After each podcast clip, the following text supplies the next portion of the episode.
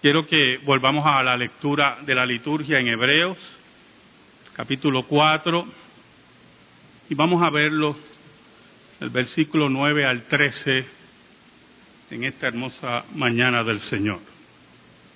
En un sinnúmero de ocasiones, ¿verdad? Los seres humanos reciben advertencias para que en cierta medida su vida sea más llevadera y que se obedezcan las directrices de esas advertencias. Regularmente el ser humano, por su orgullo, por su independencia, que no existe, una ilusión, por diferentes razones, no oye esas advertencias. No tiene la capacidad, y escuche bien, o no quiere oír la voz de Dios mediante los portentos o mediante la revelación especial audible. Israel, el pueblo judío estuvo 400 años de esclavitud en Egipto. Añoraba la llegada de su libertador, y su libertador, que fue protegido desde el nacimiento por Dios, surge de las entrañas del imperio egipcio, compatible racialmente con su pueblo, y recibe el llamado de Dios a los 80 años en el monte Sinaí. Fue el medio que Dios utilizó para que Israel escuchara y para que el faraón escuchara. Pero una cosa es oír y otra cosa es escuchar e interpretar. Y cuando no escuchamos y malinterpretamos o no interpretamos, las consecuencias regularmente son funestas. Funestas. Es cuando usted está en su automóvil y prende una lucecita y usted no le hace caso. En una ocasión yo tuve un automóvil y le prendió la lucecita de aceite y yo no le hice caso. Oramos. Señor bueno, qué bueno tú eres. Y nosotros tan malos. Y tu gracia tan maravillosa que nos cubre y nos salva. Qué indigno, como decía el himno, de estar en tu gloria y en este púlpito, y tu gracia maravillosa lo permite. Yo te pido, Señor, en el nombre de Jesús, que nos escondas bajo la sombra de la cruz y que tú, Señor, seas proclamado. Que tú llegues al corazón de tu pueblo y que tú seas, Señor, glorificado, alabado y proclamado y transformes por el poder de tu palabra en el Espíritu Santo a los que son tuyos. En el nombre de Jesús oramos. Amén y amén. Esa lucecita me indicaba que había un problema con el aceite. Yo me estacioné, saqué la varilla de aceite y estaba limpio y lleno. Y yo dije, pues, se dañó la lucecita. Entonces concluí sin la capacidad, sin la información y continué mi camino. A los dos días el automóvil se detiene por completo. Y cuando traigo al que tiene la palabra orientadora, al que conoce, al mecánico, me dijo, bueno, tenías aceite, pero la bomba de aceite, por eso prendía la lucecita, no funcionaba. Y por lo tanto, el palo de leva se partió. Nosotros somos así. Todos ustedes y yo. Vemos la lucecita y no la queremos ver.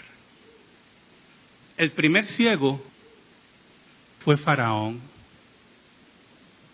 que no vio lucecitas, vio relámpagos. Y en su dureza de, su corazón y en su orgullo, perdió hasta su hijo por no obedecer al Dios que controla todas las cosas, por no oír a Moisés, que era la voz de Dios, contra el reino de Satanás representado en Faraón. El pueblo de Israel sale con mano fuerte de parte de Dios y camina hacia el mar rojo. Y nuevamente las lucecitas de advertencia se apagan en la mente del faraón y decide perseguir al pueblo de Dios en un orgullo totalmente demencial. Y allí fue testigo no solamente de los grandes portentos de Dios, sino de la destrucción de su ejército y que Dios es el que reina sobre todas las cosas. Ahora, el pueblo de Dios, Israel, como nos advierte Hebreos, tenía la palabra de Dios audible por medio de Moisés y Aarón. Y Dios advertía al pueblo mientras Moisés redactaba la Torá, Dios advertía al pueblo, lo amonestaba, lo guiaba era oír la voz de Dios, era oír la palabra de Dios por medio de Moisés y Aarón. Pero lamentablemente hay seres humanos que no están contentos si ellos no están en el centro de la acción. Si ellos no son la estrella del espectáculo porque interpretaban que Moisés y Aarón eran las estrellas de un espectáculo mediático y de beneficios económicos. Entonces, Coré y sus amigos se rebelan contra Moisés, contra la palabra de Dios y contra Aarón. Y es interesante, como decía Coré, solamente Dios habla a través de Moisés y Aarón nosotros queremos parte en ese negocio. O sea, para él eso es un negocio, es un espectáculo. Y revelan, lleva un grupo del pueblo y entonces entramos en otro proceso muy importante, hermanos. ¿Cómo es posible que personas que han visto los portentos increíbles de Dios y que saben que Dios levantó a Moisés como libertador y que vieron algunos de los imperios más grandes en ese tiempo de la humanidad de rodillas ante un pueblo esclavo por la mano de Dios, se unieran a la rebelión de Coré. No quieren escuchar a Dios. No le importa a Dios. Están centralizados en ellos, en sus familias y en sus progresos personales en donde me ubico, en donde me acomodo. Y cuando ocurre la rebelión de Coré, Dios le dice a Moisés, dile a la gente que se aparte de esta gente, porque el juicio va a venir. Y entonces Moisés, que era un hombre manso, un hombre increíble, le decía a la gente, mire padre, mire Dios, de él con la angustia, mire qué cosa increíble, era Moisés, hermano. Con la angustia y el amor que le tenía a Israel, le suplicaba que se alejaran de esos hombres malos. Y cuando el juicio de Dios bajó y la tierra se abrió y se los tragó a todos, como popcorn de cine, entonces la gente tuvo miedo y entendió por un ratito. Porque el problema aquí es no entender por un ratito, tenemos que entender para toda la vida. Moisés lo guiaba al reposo de Dios, a la tierra prometida, a la Canaán, símbolo de nuestro reposo futuro, que ya comenzó al encontrar a Cristo como nuestro único Salvador personal.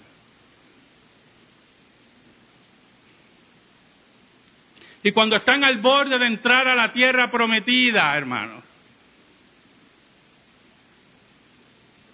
Y Moisés envía a sus espías,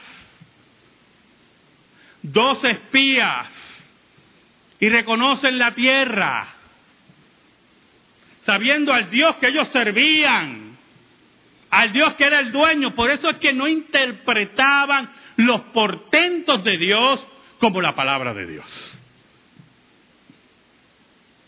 Para ellos, las plagas en Israel, para ellos, abrir el mar rojo, para ellos la llegada del maná, para ellos que hubiera una columna de fuego por las noches y una nube de día, para ellos eso eran espectáculos. No la palabra de Dios viva en medio de ellos. Y cuando regresan los dos espías, y diez de ellos, la mayoría, ¿usted sabe lo que es la democracia, hermano? ¿Usted sabe lo que es la democracia? Yo no voy a decir lo que es la democracia. Pero la mayoría en voto, 10 a 2, wow, dijeron, ahí hay unos gigantes y no vamos a poder con ellos. Nosotros parecíamos, olvídese, langostitas al lado de esa gente. Y Josué Caleb, que no veían los portentos de Dios, sino que habían sabido leer los portentos de Dios como la palabra de Dios, decían, esa gente nosotros nos las comemos como pan. Y el pueblo escuchó a los diez espías, la mayoría, ¿verdad? Sean malditas las mayorías. Si usted hace una elección en el sur de Estados Unidos antes de la guerra civil, todavía estuvieran esclavos allí, ¿oyó? Porque las convicciones de la mayoría muchas veces, muchas veces están por los intereses pecaminosos y no por la gloria de Dios. Y el pueblo empezó a llorar y empezaron, oh, pecado gravísimo. Cuando miramos afuera y pensamos que aquello es mejor que el, que el reino de Dios. Y empezaron a llorar Egipto, su esclavitud, sus ollas de carne, como ellos decían. Nombremos un líder que nos lleve de nuevo a Egipto. Porque no escuchaban a Dios, no escuchaban los portentos de Dios, no le importaba a Dios. Y cuando Dios enciende en su ira y dice, no van a entrar, no van a entrar, los manda de regreso por el desierto para destruir la generación que no veía a Dios. El autor de Hebreos, tomando todos estos ejemplos, hermano, le advierte a la iglesia y principalmente a aquellos judíos que estaban dentro de la iglesia que entendieran que ya el reposo no era terrenal, sino que habían encontrado que ya estaban en los principios del gran reposo de Dios cuando entraron en relación con Cristo Jesús. En el versículo 9 y 10 dice, por tanto queda un reposo para el pueblo de Dios, porque el que ha entrado en su reposo también ha reposado de sus obras como Dios de las suyas. Ya no es por celebraciones, ya no es por fechas, ya no es por sacrificios de animales, ya las obras de la ley han reposado y hemos entrado al reposo de Dios en comunión con Dios por medio de nuestro sumo sacerdote que es Cristo Jesús. El que ha entrado en ese reposo se dirige a la tierra de Canaán, no la que pisó Josué. ¿Sabe, hermano? El día antes de entrar a la tierra de Canaán, el pueblo de Dios se preparó en diferentes acciones. Y el día que iban a entrar contra Jericó, dice la Biblia que cuando los sacerdotes pisaron el río Jordán, lo tocaron, tocado con sus dedos, el río se abrió como el mar rojo. Y ellos pasaron en seco. Y los de Jericó, en sus murallas, miraban eso, asombrados de los portentos de Dios. Y los que estaban allá arriba sabían que el Dios de Israel no eran los dioses falsos que ellos tenían allí. Oiga, pero una cosa, y fue lo que le dije al principio, usted puede ver y malinterpretar. Los habitantes de Canaán interpretaban la intervención del Dios de Israel como una lucha de divinidades. ¿Oyó? como si fueran equipos de balompié, como si fueran equipos de baloncesto, y vamos a ver qué divinidad es más poderosa que la de nosotros. Esos pueblos, escuche, esos pueblos habían oído de los grandes portentos de Dios en Egipto, porque Raab le había dicho a los espías de Josué, nosotros hemos oído lo que ha hecho su Dios con Egipto y sus dioses y nuestros corazones han desfallecido. Entonces, si los dioses Egipto, egipcios no pudieron contra el Dios de Israel, el Nilo, el Dios del Nilo, el Dios de la muerte, el Dios del, del trigo, todos esos pobrecitos ídolos no pudieron contra el Dios de Israel, ¿por qué ellos insisten en enfrentar a Israel? ¿Sabe algo, hermano? Escuche, un poquito de antropología. Dios es el que establece en Génesis el sacrificio de animales por el pecado, como modelo y tipo del sacrificio que venía, que era perfecto. Los pueblos alrededor reciben también esa información, pero la tergiversan en su paganismo y hacen también sacrificios de animales.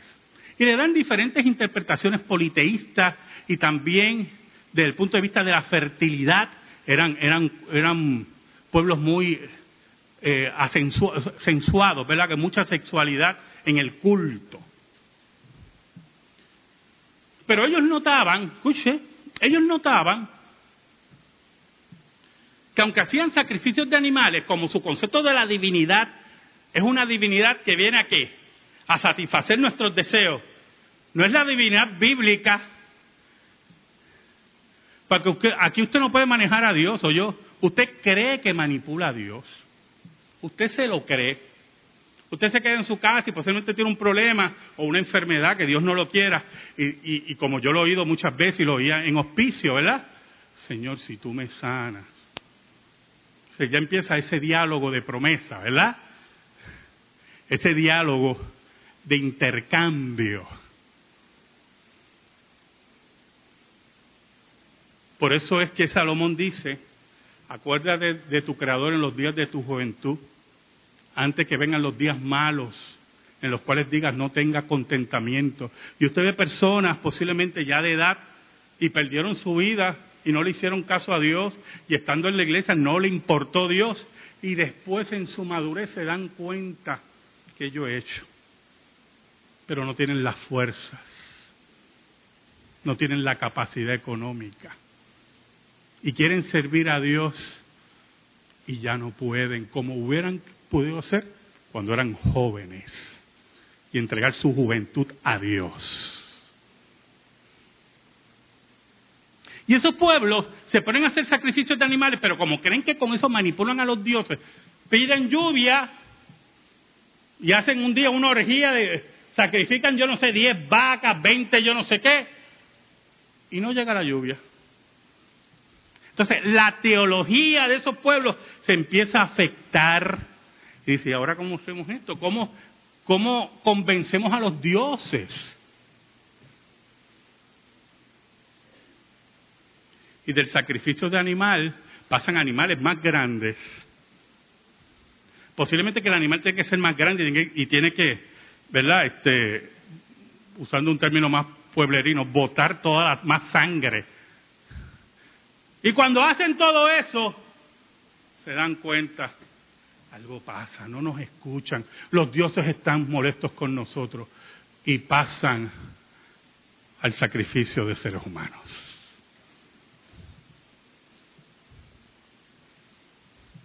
Pero cuando empiezan a sacrificar seres humanos, por eso le dije un poquito de antropología, cuando empiezan a sacrificar seres humanos, se dan cuenta como, bueno, funcionó un poquito,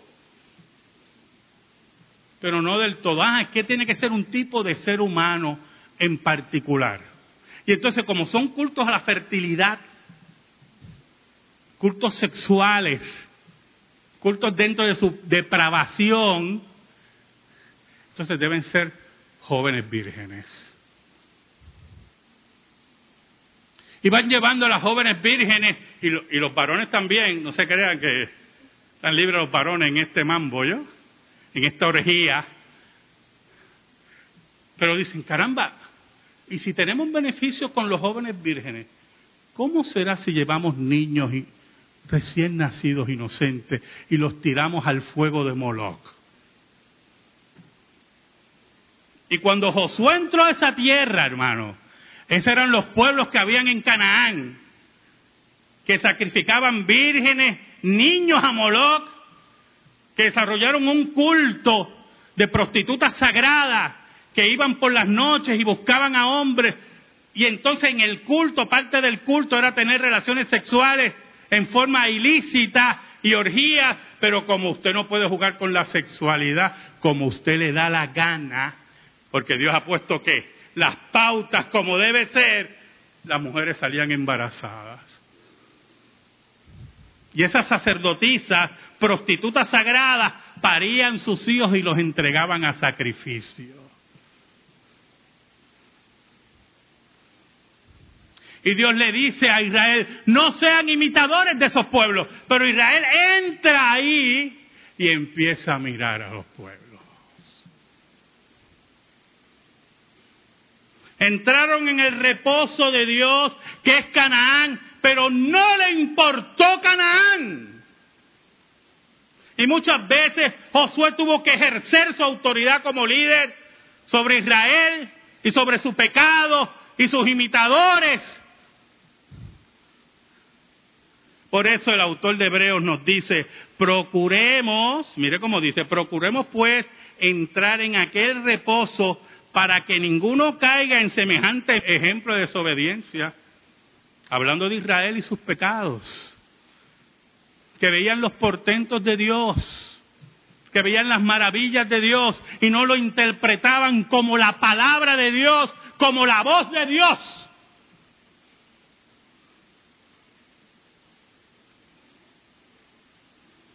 Ahora, ¿cómo sabemos que eso era la voz de Dios? El autor de Hebreo, mire qué interesante, mire el texto, hermano. El autor de Hebreo está hablando de todas esas cosas que... Y entonces mire el versículo 12, como dice, Porque la palabra de Dios es viva y eficaz y más cortante que toda espada de dos filos y penetra hasta partir el alma y el espíritu y las coyunturas y los tuétanos y discierne los pensamientos y las intenciones del corazón. Es la exhortación del autor de Hebreos que veamos en esas desobediencias de Israel, que veamos en las desobediencias del faraón, que veamos en las desobediencias de los pueblos que estaban en Canaán, que veamos en ellos una total sordera, una tapia en sus oídos a la palabra de Dios. Que entendamos que los portentos de Dios, las acciones de Dios en su palabra, eran la palabra de Dios en acción. Que esa palabra penetre en nuestros corazones, que la obedezcamos porque son, mire, la palabra son que las luces en el tablero la que yo no obedecí aquella vez, que nos está diciendo, se va a violar tu carro, se va a violar tu familia, se va a violar tu matrimonio, se va a violar tu vida.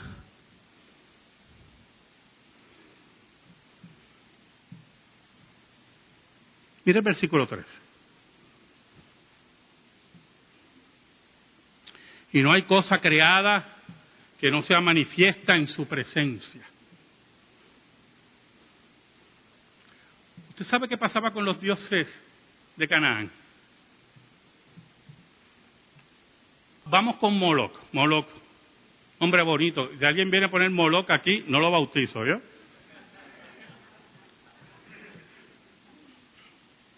Moloch estaba en la esquina del templo, posiblemente allí, en una estatua, una imagen de piedra. Y ahí lo adoraban y posiblemente, espera, ahí estoy bromeando con el pobre Diosito ese que ya desapareció. No se podía mover a, a dos kilómetros del templo.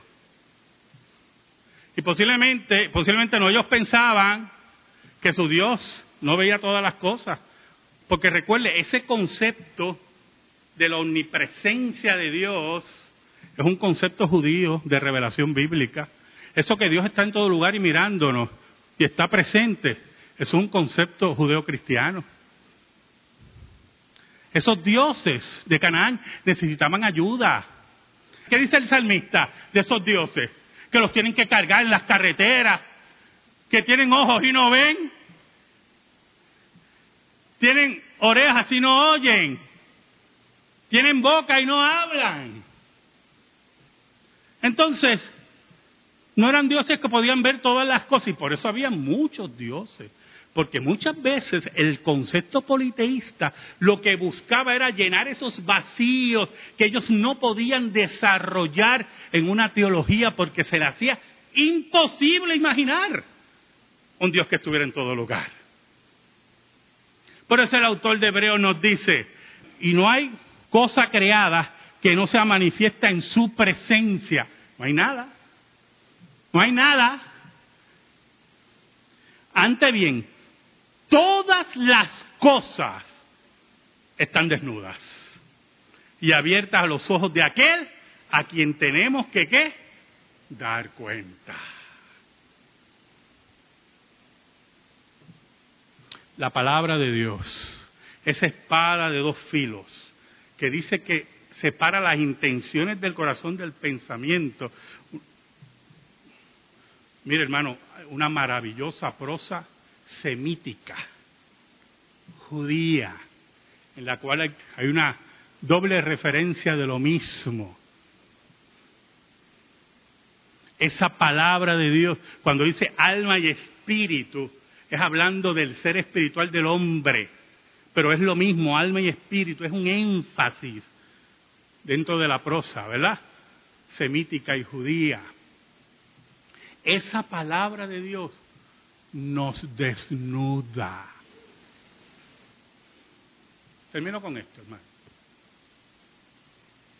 Un día había una pareja que Dios amaba mucho. les entregó un jardín hermoso. Miren, pueden comer de todo esto. Esto aquí es una maravilla y los animales, de eso, bueno, el Edén. Esta referencia simbólica, ¿verdad? También al próximo Edén. Pero de ese árbol no pueden comer. Porque el día que coman morirán. En unas horas decidieron comer de ese árbol. Y cuando Adán mete su mordisco, dice la Biblia que se dieron cuenta que estaban desnudos.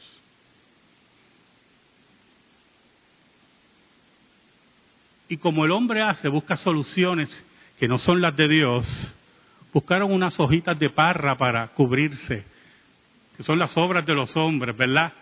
Intentan remediar lo que solamente Dios puede remediar. Pero como estaban desnudos, oyeron la palabra de Dios. Escuche, oyeron la palabra de Dios. Y Dios dijo, ¿dónde estás tú? Y cuando oyeron la palabra de Dios, se dieron cuenta aún más que estaban desnudos y se escondieron los que se esconden de la palabra de Dios. Sepan que el Dios que nosotros servimos es el Dios que dice Hebreos, que ante Él todas las cosas están desnudas. Amén. Gracias te damos, Señor. Y te pedimos, Señor, en el nombre de Cristo, que tu palabra sea sembrada en nuestra vida y en nuestro corazón. Por Cristo Jesús. Amén. Amén. Estamos en silencio, hermano.